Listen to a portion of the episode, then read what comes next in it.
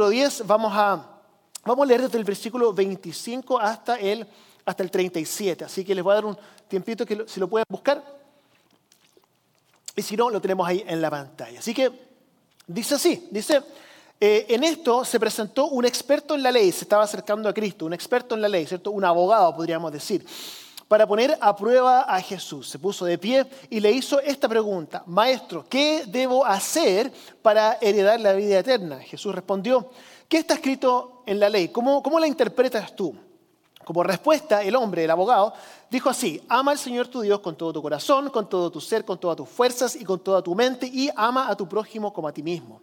Bien contestado, dijo Jesús, haz esto y vivirás. Pero él quería justificarse, así que preguntó a Jesús, ¿y quién es mi prójimo? Y Jesús respondió, y ahí comienza con una parábola, ¿cierto? Dice, sí, bajaba un hombre de Jerusalén a Jericó y cayó en manos de unos ladrones. Le quitaron la ropa, lo golpearon y se fueron dejándolo medio muerto. Resulta que viajaba por el mismo camino un sacerdote, quien al verlo se desvió y siguió de largo. Así también llegó a aquel lugar un levita que al verlo también se desvió y siguió de largo. Pero un samaritano que iba de viaje eh, llegó donde estaba el hombre y viéndolo se compadeció de él. Se acercó, le curó las heridas con vino y aceite y se las vendó. Luego lo montó sobre su propia cabalgadura, lo llevó a un alojamiento y lo cuidó. Al día siguiente sacó dos monedas de plata y se las dio al dueño del alojamiento. Cuídemelo, le dijo. Y lo que gaste usted de más se lo pagaré cuando vuelva la pregunta que Cristo le hace entonces al, abogado, dice, ¿cuál de estos tres piensa que demostró ser el prójimo eh, del que cayó en manos de los ladrones? El que se compadeció de él, contestó el experto en la ley. Anda entonces tú y haz lo mismo, concluyó Jesús. Así que estamos nosotros en una serie, si usted se recuerda, en una serie que se llama Metanoia. Hemos, estado hablando sobre esta transformación interna que Dios nos llama a ser parte de. Eh, la palabra metanoia es una palabra griega que significa transformación del corazón o transformación interna o transformación de la mente. Pero hemos hecho un paralelo entre la palabra metanoia y otra palabra griega también que es la metamorfosis, ¿cierto? La metamorfosis, si nosotros sabemos, hemos visto la oruga, ¿cierto? Que se transforma en una, mariposa, es un proceso increíble, si usted lo ve en, en, tiempo rápido, ¿cierto? Se ve la transformación. Y luego que se produce esta metamorfosis, este cambio externo, uno compara la oruga con la mariposa y uno dice, estos pareciera que fueran especies completamente diferentes, no tiene nada que ver una con la otra. Lo mismo es cierto en nuestra relación con Cristo. Nosotros somos llamados a tener una metanoia. Y no es un cambio externo, sino que es un cambio profundo. Y un cambio profundo que es tan profundo y tan grande que el resultado de eso es que las personas nos miren y digan, oye, esta persona pareciera que fuera completamente diferente porque la transformación ha sido tan profunda.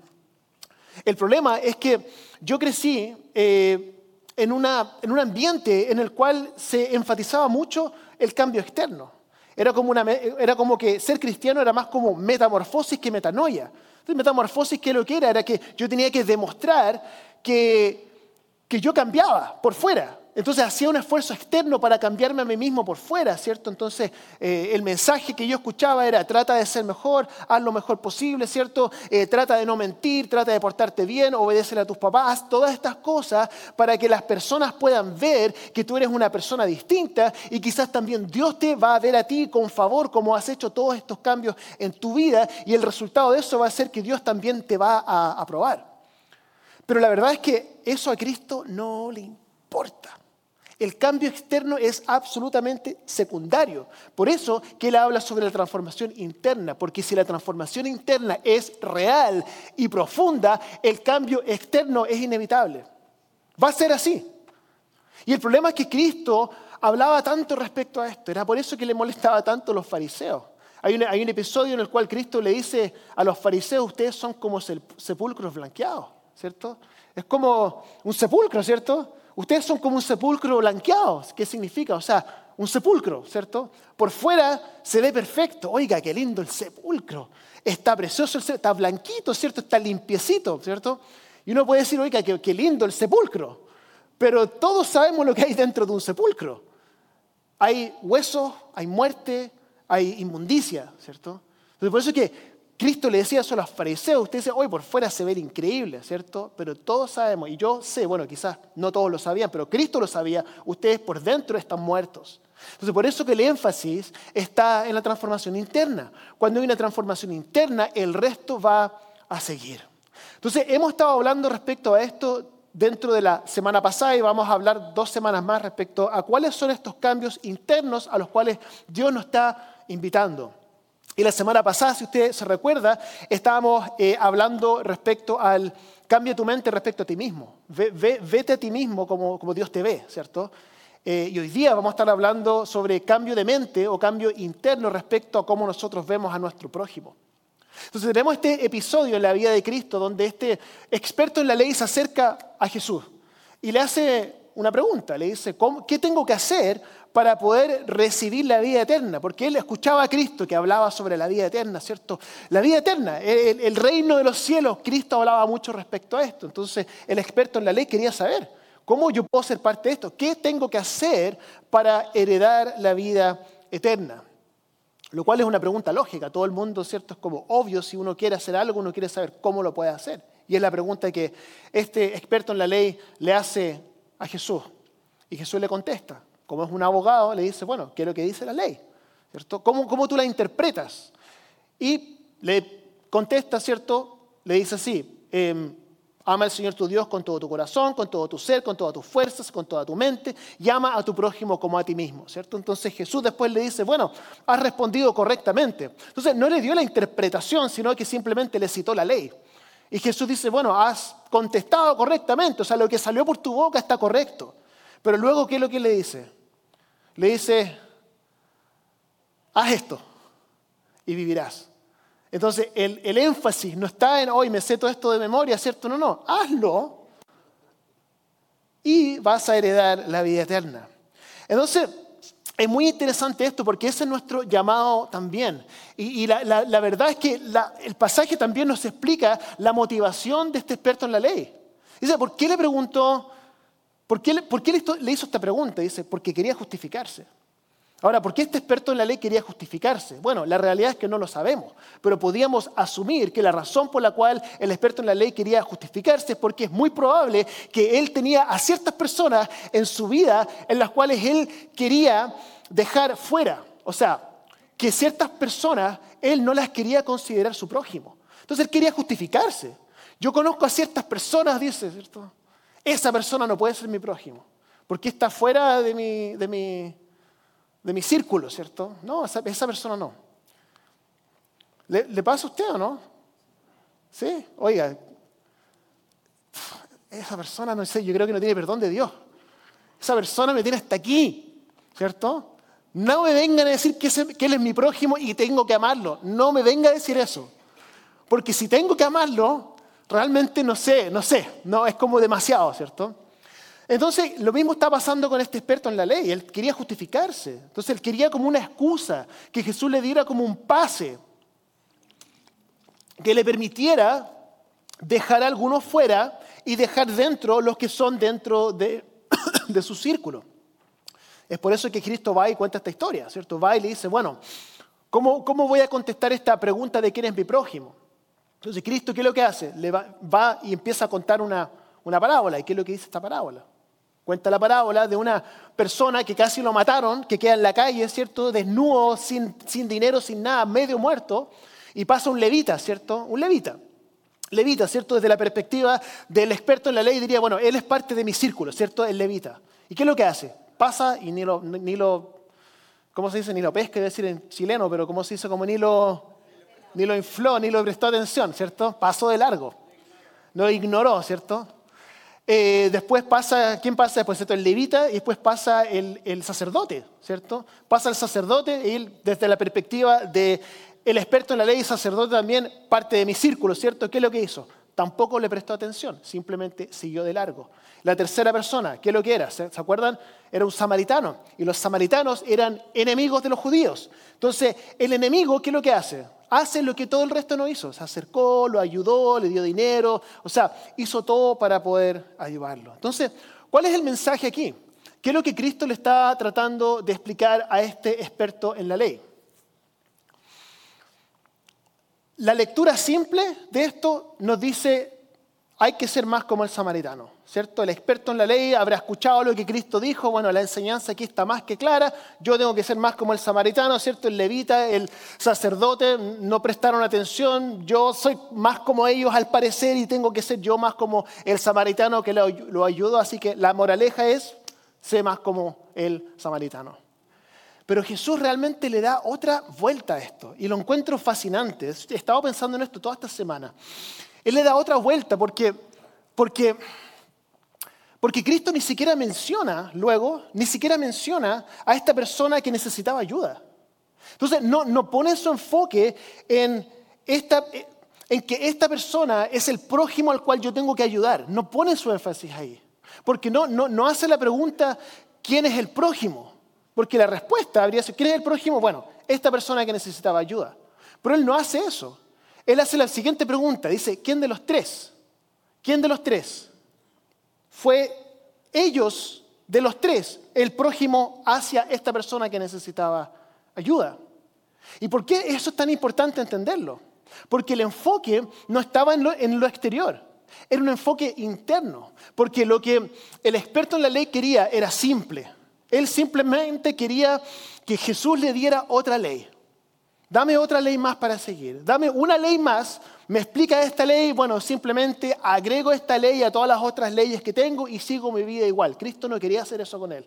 Cristo quería que él se mirara a sí mismo y se diera cuenta que hay un trabajo interno que se tiene que producir como resultado de su interacción con Cristo para que él pueda entender que la pregunta no es quién está fuera o quién está dentro, sino que tú mismo ¿Quién estás dejando afuera y quién estás dejando dentro? Y de eso quiero hablar un poco hoy día. Porque si hay una cosa que Jesús hablaba vez tras vez, tras vez, tras vez, hablaba respecto al amor y respecto a la unidad. Él quería y quiere que nosotros entendamos que en esencia todos somos uno.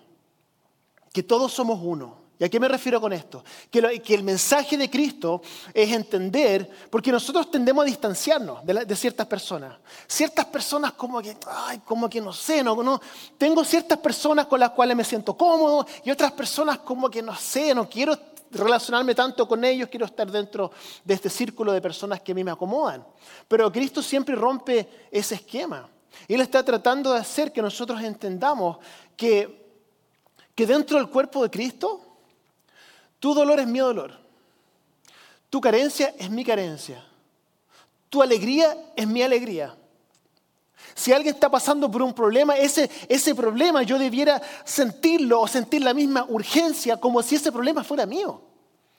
Y qué difícil es vivir así. Pero ese es el llamado. O sea, ama a tu prójimo. ¿Cómo? Como a ti mismo.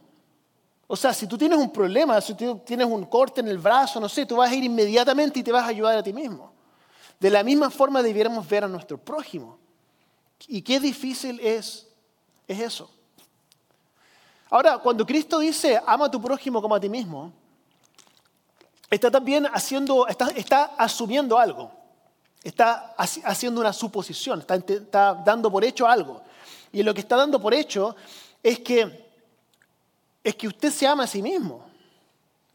Es como una pregunta que le quiero hacer, usted se puede hacer a sí mismo, pregúnteselo, o sea, ¿usted, usted se ama a sí mismo? Em, eh, ¿Cierto? O sea, es una pregunta interesante, que una pregunta quizás un poco extraña hacerla en la iglesia, ¿cierto? ¿Cómo te amas a ti mismo? Bueno, es una pregunta importante porque, porque Cristo nos está diciendo que nosotros debiéramos tomar como referente el amor propio que nos tenemos para nosotros de ese amor propio que tenemos por nosotros lo, lo, igualemos al amor por el prójimo, pero si yo no, no me amo a mí mismo, entonces no tengo nada que entregar. Entonces quiero hacerle esa pregunta. ¿Usted se ama a sí mismo? Ahora, no significa, amarse a sí mismo significa, oye, soy lo más, ¿cierto? Soy lo mejor que hay, ¿cierto? Oye, yo me amo tanto. No significa eso. Tenemos que verlo desde un contexto bíblico. ¿Qué es lo que significa desde un contexto bíblico amarse a sí mismo? Amarse a sí mismo en un contexto bíblico significa verte, verse usted como Dios a usted lo ve. Verse usted como Dios a usted lo ve. Mire, Romanos 12.3, Romans 12.3, dice así. Dice, por la gracia que se me ha dado, digo a todos ustedes, nadie tenga un concepto de sí más alto que el que debe tener, sino más bien piense de sí mismo con moderación, según la medida de fe que Dios le ha dado. Otra traducción dice, véase usted de manera, de manera sobria, ¿cierto? Em, de manera, de manera lúcida, ¿cierto? ¿Qué es lo que significa esto? Cuando uno está, por ejemplo, uno tiene mucho sueño, no ha dormido en todo el día, ¿cierto? Uno tiene mucha hambre, como que uno no está en un estado normal en la vida. Entonces uno tiene que comer algo, ¿cierto? Tiene que dormir y luego uno se siente mejor.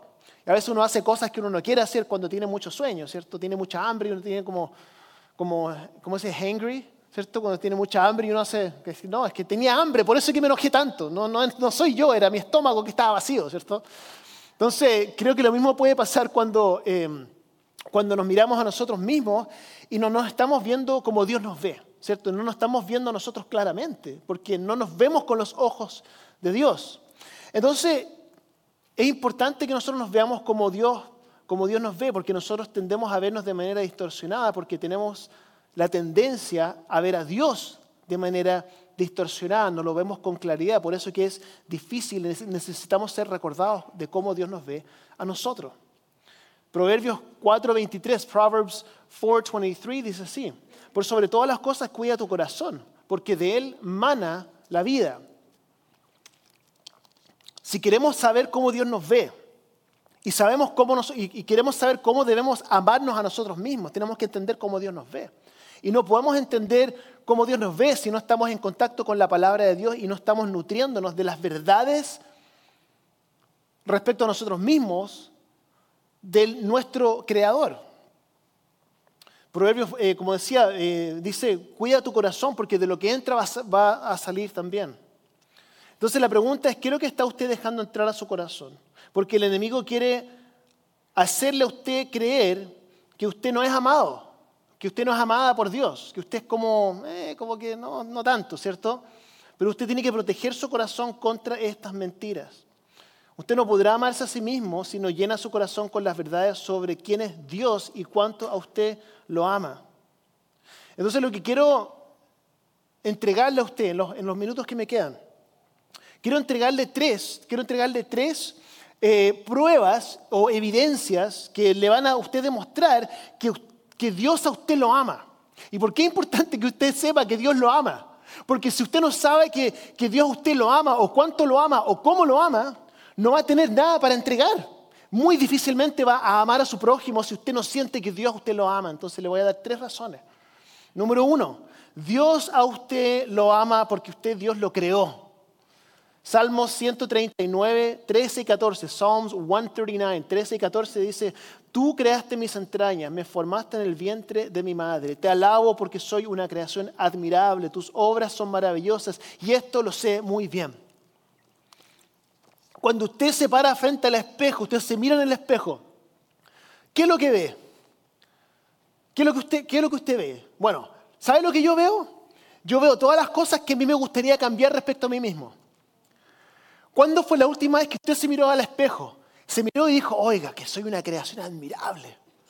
Oiga, Dios, realmente hiciste un buen trabajo conmigo, ¿cierto? Suena un poco extraño, suena un poco egocéntrico, pero la realidad es que cuando Dios nos mira a nosotros, Él eso piensa. Él piensa, qué, buen trabajo que hice.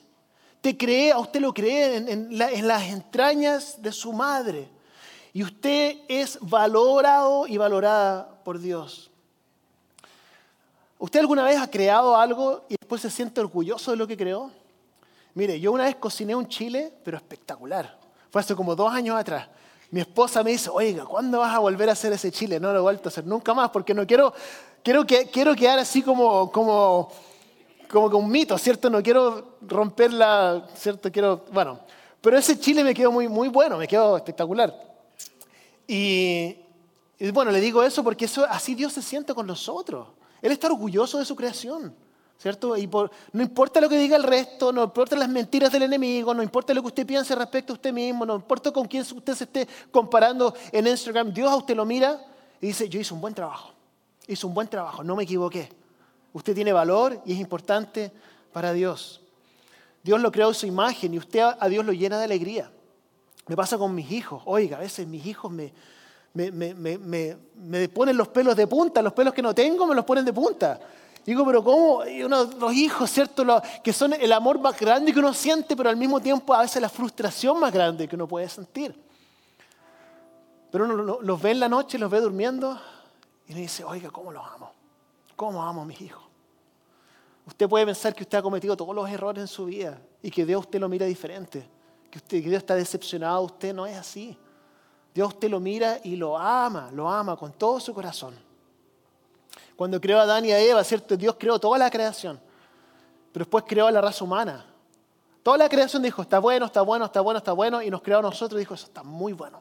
¿Se da cuenta? Un detalle de Génesis, así, así sale. Entonces Dios usted lo ama porque Dios usted lo creó. Eso es número uno. Número dos, Dios a usted lo ama porque Dios murió por usted, Cristo murió por usted. ¿Cuál es la mejor manera de demostrar su amor por alguien es sacrificándose por alguien y cuál es el sacrificio más grande que una, que una persona puede hacer por otra y es, entregar su vida. Y eso es exactamente lo que Cristo hizo por usted. Lucas, perdón, Juan 15, 13 dice, nadie tiene amor más grande que el que da la vida por sus amigos. ¿Quiere usted una prueba, pero indiscutible, del amor de Dios hacia usted? Es el sacrificio que Él hizo por usted. Juan 3, primera Juan 3, 16 dice, en esto conocemos lo que es el amor, en que Jesucristo entregó su vida por nosotros. Esa es la evidencia del amor de Dios. Em, número 3, Dios a usted lo ama porque Dios lo adoptó a usted. Efesios 1, del 4 al 5, Ephesians 1, 4 5 dice, Dios nos escogió en Él antes de la creación del mundo para que vivamos en santidad y sin mancha delante de Él. En amor nos predestinó para ser adoptados como hijos suyos por medio de, Jesucristo, según el buen propósito de su voluntad. Adopción. Mis papás adoptaron a mi hermana, yo tengo una hermana que es adoptada, y el trabajo que ellos tuvieron que hacer para poder lograr tenerla en la familia fue, fue un sacrificio de dinero, esfuerzo, estrés, tiempo, pero ¿por qué lo hicieron? Una palabra, por amor. Cristo eso hizo por nosotros. Cuando aún éramos pecadores, Cristo murió por nosotros y dijo, no, ven para acá, ven, te quiero en mi familia. Entonces Dios a usted lo ama porque lo creó, porque murió por usted y porque lo adoptó. Y estas tres verdades debieran cambiar absolutamente la forma en que usted ve a Dios. Y eso debiera cambiar absolutamente la forma en que usted se ve a sí mismo, el amor, ¿cierto? Que Dios tiene hacia usted. Y eso como resultado debiera cambiar la forma en que usted ama a su prójimo. Usted es amado incondicionalmente, completamente. Y este es el trabajo que Jesús estaba tratando de hacer con este experto en la ley. Él quería que entendiera que la pregunta no era quién está dentro, quién está afuera, a quién voy a incluir, a quién voy a excluir. No, Cristo lo que quería era ir profundo, era ir al corazón de este abogado. No se trata de simplemente agregar otra ley. El abogado quería, no, es que dame una ley. Bueno, si hay que agregar una ley más, agregamos una ley más y sigo simplemente siguiendo todas estas leyes. Cristo dijo, no, no, no se trata de eso. Tiene que haber un cambio interno y ese cambio que tiene que haber interno en el abogado probablemente es el mismo cambio que muchos de nosotros tenemos que tener. Se trata de ir profundo. Entonces, la pregunta es esta, porque yo sé que todos tenemos personas en nuestra vida que nos hacen la vida imposible. ¿Ok? Entonces la pregunta que yo quiero hacerle a usted hoy día es esta. ¿A quién está usted llamado a ser el prójimo? ¿Quién, hay una persona en su vida, esta persona, ¿qué, ¿cómo me pide eso? Que yo, sea, que yo sea el prójimo de esta persona que, que está tan fuera de mi círculo, que me ha hecho sufrir, que me ha hecho daño. ¿Qué, qué, ¿Cuál es el llamado? Entonces, la pregunta que uno quiere saber es cuál es el límite. O sea, ¿hasta qué, ¿hasta qué punto llego cuando ya es demasiado? Y la respuesta a esa pregunta es la misma pregunta, pero al revés. ¿Cuál fue el límite de Cristo con usted? Cuando Cristo dijo, ya es demasiado. No tengo otra respuesta. Y ese es el trabajo interno que Dios está haciendo en nosotros. Y hay una directa relación entre cuánto uno está dispuesto a amar a su prójimo con cuánto usted realmente entiende el perdón que recibió. Mientras más uno entiende el sacrificio de Cristo en la cruz, más usted va a extender el límite del amor al prójimo. Por eso dice 1 Juan 4:19, nosotros amamos, ¿por qué? Porque Él nos amó primero. Nosotros, no amamos porque se lo merecen, porque son tan amables, porque hicieron algo para merecerlo, porque estos me caen bien. No, no, no. Nosotros amamos por una única razón. Porque Él a nosotros nos amó primero. Él es nuestro referente. Entonces, con esto cierro, con esto termino. Tenemos que ser recordados de estas verdades. Y quiero a ustedes desafiarlos esta tarde a que hagamos algo. Y esto le puede parecer como anticuado, así como que, ay, el pastor esa ya me la sabía. Pero es algo tan simple, pero tan profundo, y es tan simple, tan simple, que yo estoy, yo estoy convencido de que si hay algo que el enemigo quiere que nosotros dejemos de hacer, son estas dos cosas. Y estas dos cosas que el enemigo quiere que nosotros dejemos de hacer son las dos cosas que a usted le va a permitir ser recordado día tras día del amor que Cristo lo tiene a usted, que Cristo, Cristo le tiene a usted. Son dos cosas. Y es que usted pase un momento todos los días en la presencia de Dios, en la palabra y en la oración. Y esto no es una, no es una movida religiosa, no es que, ah, religiosamente tengo que hacer esto para que Dios me... No, para que usted sea recordado, que usted se recuerde en la palabra. Y no necesita leer cinco capítulos, lea un versículo de los evangelios, vaya al, libro de Proverbios, para que usted sea recordado y tome un momento en oración. Yo sé que la vida se pone muy difícil, yo lo sé. Pero si usted se da cuenta, si algo tan simple es tan difícil, Oiga, es increíble la cantidad de personas con las cuales yo hablo que me dicen, pastores, que trato de leer la Biblia todos los días, trato de orar todos los días, pero no puedo. Oiga, ¿no tiene cinco minutos? No, y no se lo digo para que usted se sienta mal, sino que se da cuenta lo simple que es tomarse cinco minutos en el día, diez minutos en el día para leer la palabra y orar, pero no lo podemos hacer. Por algún motivo no lo podemos hacer. ¿Por qué? Porque el enemigo lo que quiere es que nosotros podamos escuchar las mentiras de, alrededor, ¿cierto? Que nos engañen haciéndonos pensar que no somos tan amados, que no somos tan aceptados. Es una verdadera batalla. Así que quiero desafiarlo, que usted haga esto todos los días, la mañana, la tarde, cuando usted decida, pero que usted pueda nutrirse de las verdades de quién es usted, de quién es Cristo, de cómo Dios a usted lo ve, de cuánto Dios a usted lo ama. Vamos a inclinar nuestros rostros por un momento, voy a, decir algunas cosas y luego vamos a orar porque Vamos a orar al Señor. Eh, pero, pero, primero voy a decir algunas cosas, porque quizá usted está aquí en esta mañana y, y usted a veces duda del amor que Dios a usted le tiene, porque quizá usted duda de, de lo aceptado, aceptado o aceptada que usted es frente a Dios, por las decisiones que toma, por los pecados que cometemos, por los errores que cometemos.